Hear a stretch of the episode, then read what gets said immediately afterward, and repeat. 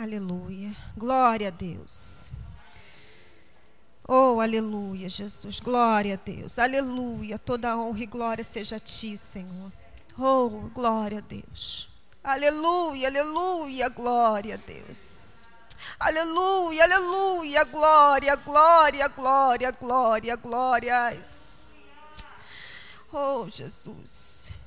Vamos abrir as nossas Bíblias no Evangelho de Lucas.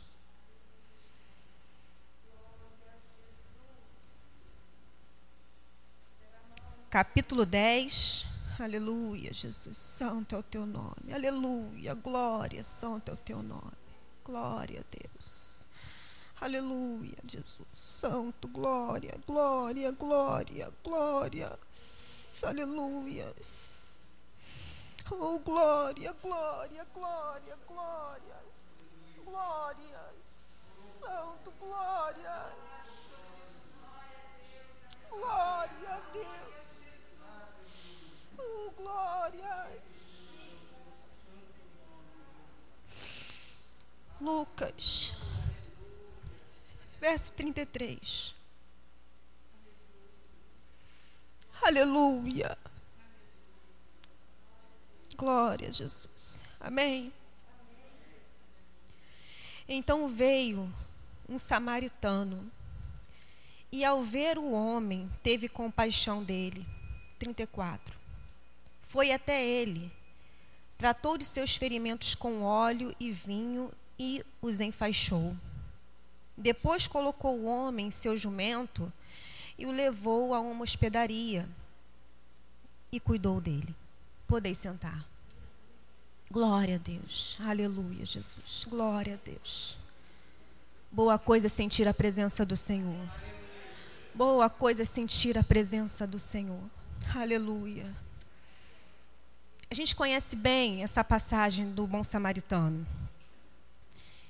E aqui no versículo 25 do capítulo 10, vai dizer que um especialista da lei, ele tenta colocar Jesus à prova, perguntando a Jesus quem, é, o que ele poderia fazer para herdar a vida eterna. E Jesus respondeu a ele fazendo uma pergunta sobre a lei de Moisés. E o homem, conhecedor da lei, falou: Ame o Senhor, seu Deus, de todo o seu coração, de toda a sua alma, de toda a sua força, de toda a sua mente, e ame o seu próximo como a si mesmo. E Jesus disse que estava correto. No versículo 29, o homem, ainda querendo se justificar, vai perguntar a Jesus quem era o seu próximo. E Jesus começa a discorrer para a gente sobre essa parábola do bom samaritano. E os samaritanos, a gente sabe da, do conflito que, ele, que eles tinham com os judeus. Desde o término do reinado de Salomão, aonde teve a divisão de Israel entre dois, duas nações, nação de Judá e nação de Israel. Em Judá, o povo continuou a adorar a Deus em Jerusalém. Israel já começou a ter essa mistura com muita idolatria, com outras crenças, outros povos. Então, não só por isso, mas guerras políticas e outras coisas, e eles já não eram mais aqueles judeus legítimos. Eles já eram um povo mestiço. Então, gerava muitos conflitos. Mas olhando para esse samaritano, que não era bem visto, que era desacreditado, que provavelmente ninguém dava nada, quando ele teve a oportunidade de fazer, ele fez o que precisava ser feito. E isso a gente já lembra de Jesus, né? Jesus é uma pessoa, a pessoa de Jesus que era desacreditada, que ninguém dava nada. Quem é esse, quem é esse Jesus de Nazaré? Jesus fazia toda a diferença. Quando precisava e quando ele chegava, ele mudava. Ele mudava e fazia o que precisava ser feito e continua fazendo até hoje continua mudando e fazendo o que é preciso até hoje. E esse samaritano, ele fez o que precisava ser feito. E Jesus já vai falar que vai começa a falar de um homem que estava indo de Jerusalém a Jericó. E passar e nesse no meio do caminho Veio salteadores, assaltantes, aonde espancaram, roubaram e deixaram ele à beira da morte, à beira do caminho, quase morto, melhor dizendo. E passaram, passou o sacerdote, passou de largo, fingiu que não viu. E entendam, ele estava quase morto, ele não estava morto. E passou o levita, passou de largo. Viu o homem de um lado, passou do outro. E quando veio o samaritano, foi até ele para ajudar. Eu só quero abrir aqui um parêntese, que antes, quando estava vindo agora, já tinha fechado aqui o estudo, e eu estava me arrumando para vir para cá, me veio muito forte algo para falar com a, com a igreja. É, esse homem, ele não tem nome, não tem classe social, não diz nome, nada. Só diz que era um homem que estava indo de Jerusalém a Jericó. E o que me veio agora, vindo, é, me arrumando para vir para cá, eu não sei hoje o que é Jerusalém para você e o que é Jericó. Eu sei que esse homem estava saindo de Jerusalém para ir para Jericó. E no meio do caminho, teve essa situação. Homens assaltaram, espancaram, provavelmente não conseguiu chegar lá. Não, de repente, no tempo que ele queria. Possa ser que ele tenha se recuperado, de repente foi, não sei. É, mas era uma parábola. Mas se você está em Jerusalém, se o Senhor te colocou em Jerusalém, cuidado se você vai decidir para Jericó. Eu estava, isso veio muito forte no meu coração em casa hoje. Cuidado. Não tem nada a ver com, a, com, com o que eu quero trazer. Mas se você está em Jerusalém, porque possa ser que você não chegue nem a Jericó, que você fique no meio do caminho. Possa ser que venha salteadores, pessoas que possam roubar algo, até mesmo a sua vida. Então, se o Senhor não mandou sair de Jericó, permaneça. Permaneça em Jerusalém, não vá para Jericó. Só vá se o Senhor te der a ordem para você ir, tenha certeza disso. Amém? Então eu queria trazer três pontos aqui que esse samaritano, é, três atitudes, né? Que eu vi que com certeza que é o que, é o, que o Senhor traz para nossas vidas hoje. E fica no versículo 34 que diz: Foi até ele, tratou de seus ferimentos com óleo e vinho. Eu vou inverter a ordem aí. Eu quero falar primeiro do vinho. O vinho, ele era também utilizado como um é, desinfetante. E ele era usado também como analgésico. O pastor pregando, pregou esses dias falando que até apóstolo Paulo é, falou com Timóteo, né? É, aconselhou que ele tomasse um pouco de vinho devido ao seu problema, é, devido à sua enfermidade. Então, o vinho ele servia como analgésico e servia também como desinfetante. E esse homem usou o vinho para limpar essa ferida. E quando fala do vinho, a gente já vai ao pensamento ao sangue de Jesus. Porque isso já remete isso ao sangue de Cristo. O samaritano usou vinho para desinfetar e limpar a ferida daquele homem. Jesus ele limpa o sangue, usa o sangue para limpar a minha e a sua vida. Foi para isso que o sangue de Jesus serviu. E o sangue de Jesus, ele limpa, ele limpou os nossos pecados. Ele limpou as nossas feridas. Ele limpou o nosso coração e limpou a nossa mente. Irmãos, e a gente fala aqui de uma ferida desse homem, era superficial, algo na, na pele, na carne. Não sei aonde era a parte do corpo. Mas o Senhor ele vai no profundo para limpar feridas e dor na alma. O sangue de Jesus ele vai no profundo. Ele não é como o vinho que, que foi usado para limpar algo superficial. O que o Senhor derramou naquela cruz é algo para limpar algo profundo dentro de nós. E Jesus usa o sangue. E como aquele homem caído à beira do caminho, nós também estávamos caídos. Provavelmente pior do que ele, porque ele foi através de uma agressão. Nós estávamos caídos através porque, devido ao peso dos nossos pecados. Caídos à beira do caminho. E Jesus foi aquele que veio para poder trazer o sangue dele e limpar e curar e nos colocar de pé. E falando do analgésico, muitas vezes quando estamos com dores, a gente quer tomar analgésico o tempo todo. às vezes precisa tomar de seis em seis horas. Mas às vezes não completa nem duas horas, três horas, a gente já quer tomar outro porque a dor é constante. E às vezes, eu lembro que antes de operar, no passado, antes de operar a primeira vez, quando vinha o período de dor, eu tomava duas de pirona com cetoprofeno, com ibuprofeno. Eu tomava constantemente para até que eu me ver livre daquela dor. Porque eu queria me ver livre daquilo. E eu tomava, eu não esperava da hora certa. Eu tomava constantemente. Era um período longo só com medicação.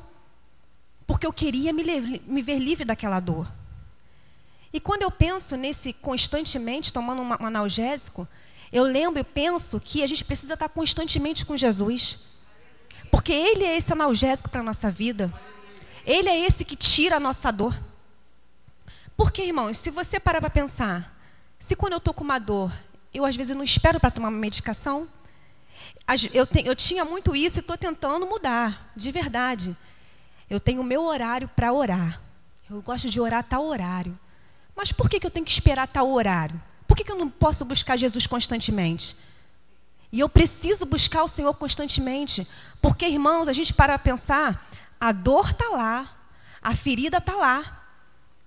E se eu não buscar Jesus, engraçado que quando a gente cai, machuca, tem machucado, é incrível como você vai bater sempre aonde está machucado. Se eu um machucadinho aqui, se você esbarrar, você vai esbarrar exatamente aonde estava já a ferida. Eu, quando era pequena, tenho uma cicatriz. Depois não vai ficar dando para minha cicatriz quando eu descer, não, hein?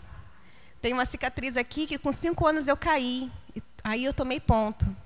Com cinco dias eu caí de novo. Por cima de quem? Do, do ponto. Abriu de novo. E é incrível como sempre você vai é, no, no, no lugar de encontro onde tem o problema. Então a gente precisa sempre estar constantemente com Jesus. E isso não é só a gente estar constantemente, mas Ele está constantemente com você também. Porque é uma via de mão dupla. Porque tem muita gente falando que está com Jesus, mas será que Jesus está com ela? Isso é uma via de mão dupla. Está constantemente com Jesus. E tem muita gente que fala, mas eu já, mas eu já aceitei a Jesus. Eu sou lavada no sangue de Jesus. Por que, que eu continuo com essa dor? Por que, que eu continuo ainda com essa ferida? Por que, que isso não sara? Primeiro, anda constantemente com Jesus. Jesus anda constantemente com você. E o segundo ponto que ele fala sobre o óleo. Ele tratou da ferida daquele homem com óleo e vinho. E o que, que quer dizer o óleo? O óleo simboliza a unção permanente do Espírito Santo sobre a nossa cabeça. A unção permanente do Espírito Santo sobre a nossa cabeça. Não vai adiantar você só falar que você está constantemente, se Jesus não está constantemente com você, se não há unção permanente do Espírito Santo sobre a sua vida. Lá em 1 Samuel 16, 13 vai dizer: Enquanto Davi estava entre seus irmãos, Samuel pegou a vasilha com o óleo que havia trazido e ungiu. A partir daquele dia, o Espírito do Senhor veio poderosamente sobre Davi. E Davi não desprezou esse Espírito que veio sobre ele. E nós não podemos desprezar o Espírito de Deus que está sobre nós. E o que, que é necessário? Vida constante com Jesus. E unção permanente sobre a nossa cabeça. Aleluia. Aleluia, Jesus. Como eu curo essa dor. Como eu vivo com essa dor. Vida constante, unção permanente. O pastor pregou esses dias aqui sobre reserva. Falou hoje de novo sobre termos reserva. O que você tem feito com o óleo que foi derramado sobre a tua cabeça? De repente você não foi, não foi derramado aqui em cima. Mas a partir do momento que o Senhor, porque irmãos, gente, nós viemos aqui, aceitamos a Jesus, a salvação imediata.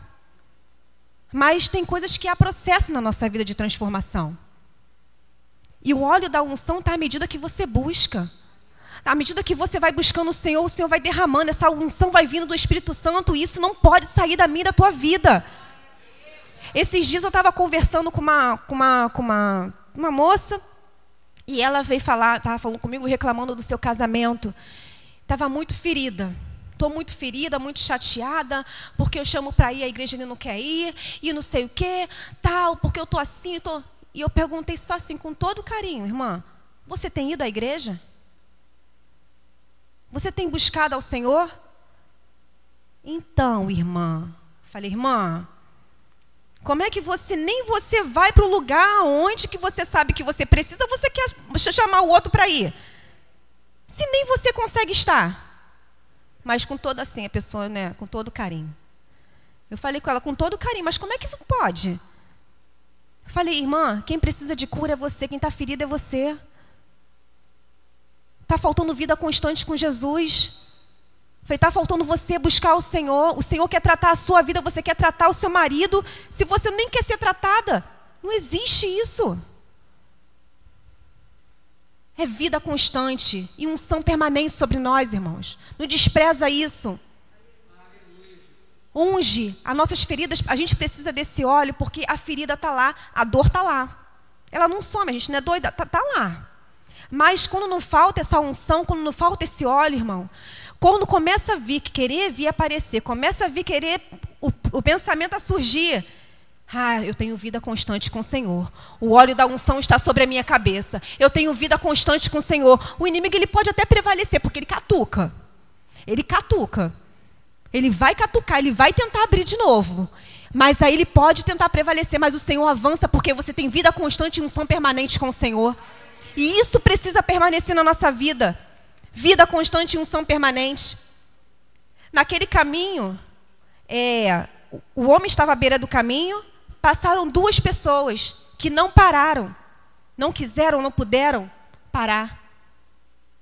Quantas pessoas já passaram pela tua vida que não puderam parar ou que não quiseram te ajudar? Quantas pessoas? Sabe por quê, irmão? Pessoas não podem nos ajudar Pessoas aí fora não podem nos ajudar. Pessoas aí fora não podem fazer o que só Jesus pode fazer. Pessoas aí fora não podem mudar o rumo da tua vida, coisas que só o Senhor pode fazer. Jesus é aquele que se preocupa com cada detalhe da nossa vida. Com detalhes que a gente nem mesmo sabe, mas ele sabe, ele conhece.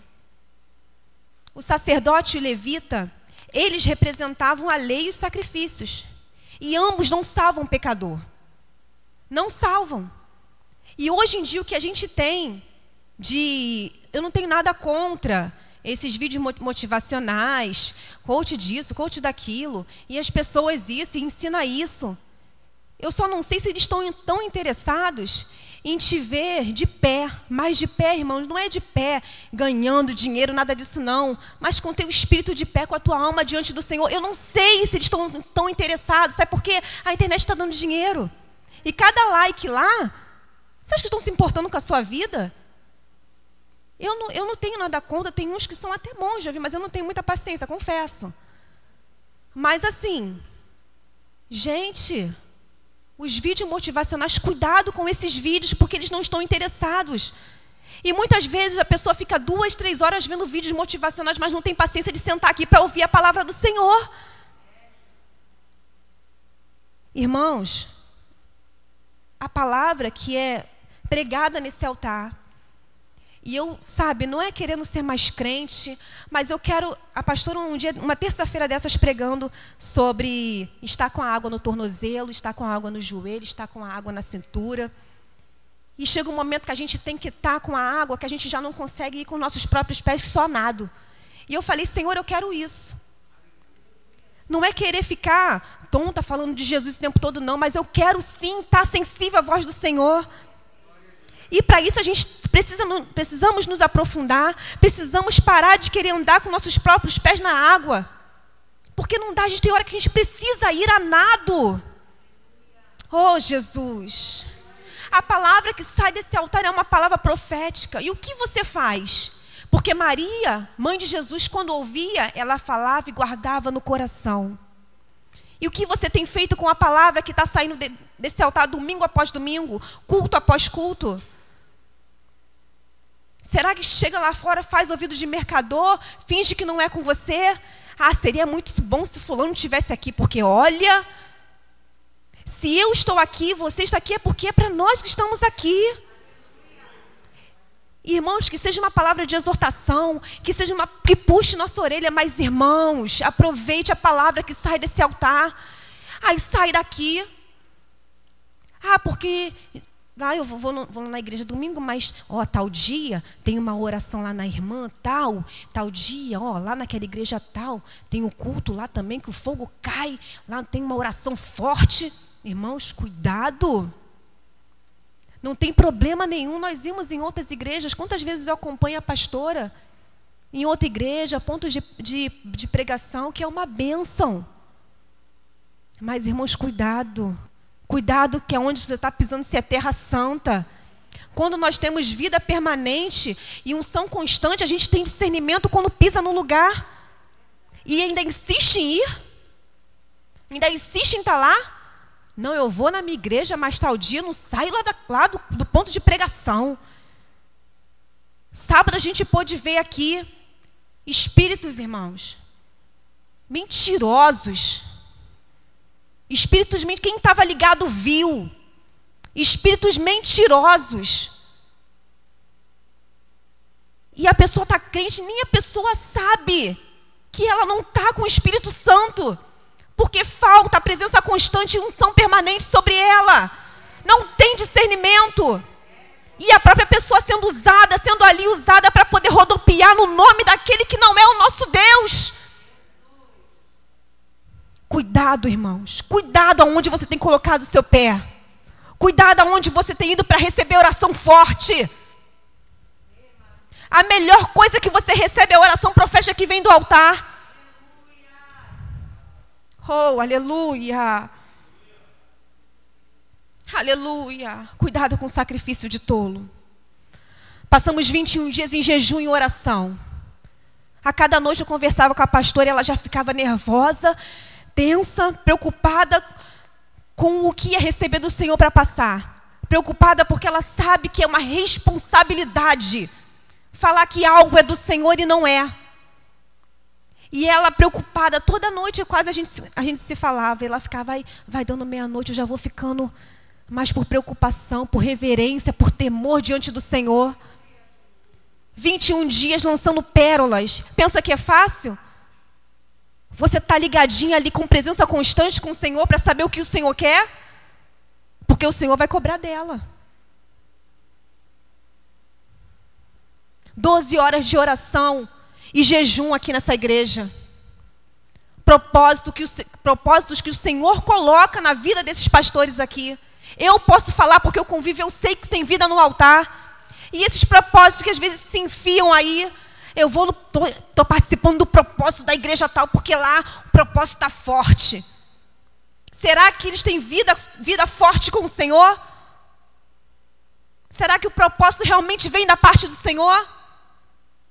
Sabedorias aí, a palavra de Deus fala que a sabedoria terrena é de origem maligna, demoníaca. E tem muita gente aí, irmãos, não posso nem chamar como igreja, portas abertas que têm sabedorias terrenas, de origem demoníaca. E a pessoa entra, está achando que está recebendo o Espírito Santo e não é. E aí fica cheio de espírito de engano. Mas porque não tem vida constante com o Senhor e não tem punção permanente do Espírito Santo para ter discernimento. Eu posso dizer que foram 12 horas de jejum. O que eu saiba, que eu saiba, quem ficou às 12 horas foram eles, em jejum. Eu não fiquei 12 horas. Se alguém ficou aqui, amém pela sua vida. Mas quem se sacrificou foram eles. Agora, essas casas aonde a gente pode entrar, cuidado, irmãos. Você não sabe qual é a unção que essas pessoas estão recebendo. Cuidado com esses espíritos de engano. Oh, aleluia. Se o Senhor é Deus, seguiu. Se é Baal, segue Baal. Se o Senhor que é Deus, seguir o Senhor. Se é Baal, segue a Baal. Não dá mais tempo, irmãos. Não dá mais tempo para a gente ficar negociando. Há 12 anos atrás, quando, quando eu me converti, bom, há 12 anos Jesus não voltou. Mas hoje está mais perto que antes. Oh, aleluia! Irmãos, vamos pensar que está mais perto do que antes, irmãos. Não dá mais tempo para negociar. Glória a Deus. Mas a boa notícia é que aquele que está caído tem alguém cheio de compaixão e que traz óleo da parte do Senhor para curar a sua ferida. Ele traz óleo fresco para curar a sua ferida. Aleluia, Jesus. Como eu falei, a salvação é imediata, irmãos. A gente vem aqui, aceita Jesus, ou vai se reconciliar com Jesus, a festa na terra e a festa no céu.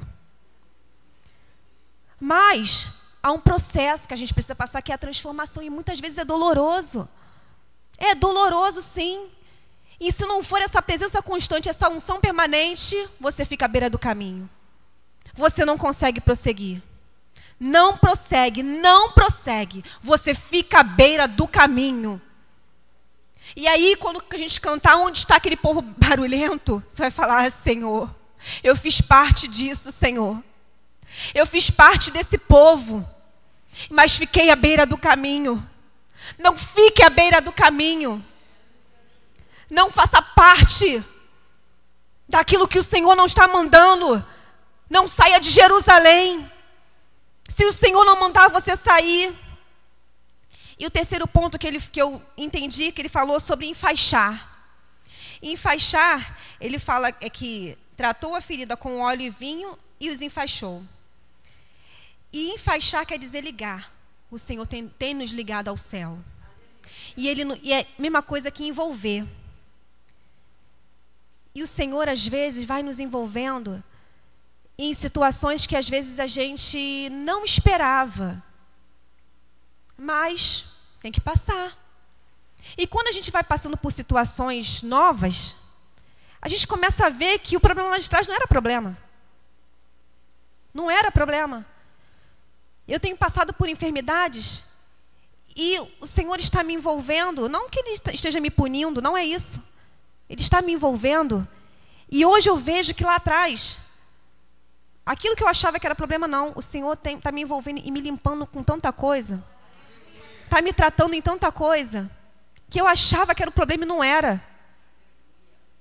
Irmãos, então o Senhor aproveite se o Senhor tem te envolvido. Ele com o vinho, né, que é o sangue, ele limpa. Com o óleo, que é a unção permanente, ele cuida. E quando ele enfaixa, que te envolve, ele cura.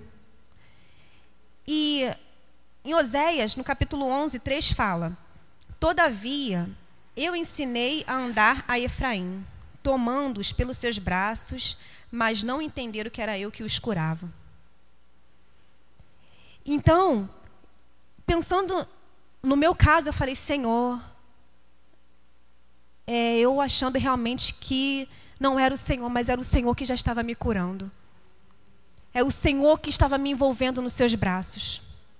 E para terminar, eu coloquei: o que começou a limpar, a tratar e o que te envolve é esse que vai te curar. Então, irmãos, que não falte essa presença constante e essa unção permanente. Porque senão nós vamos ficar pela beira do caminho. E eu agradeço a oportunidade em nome de Jesus.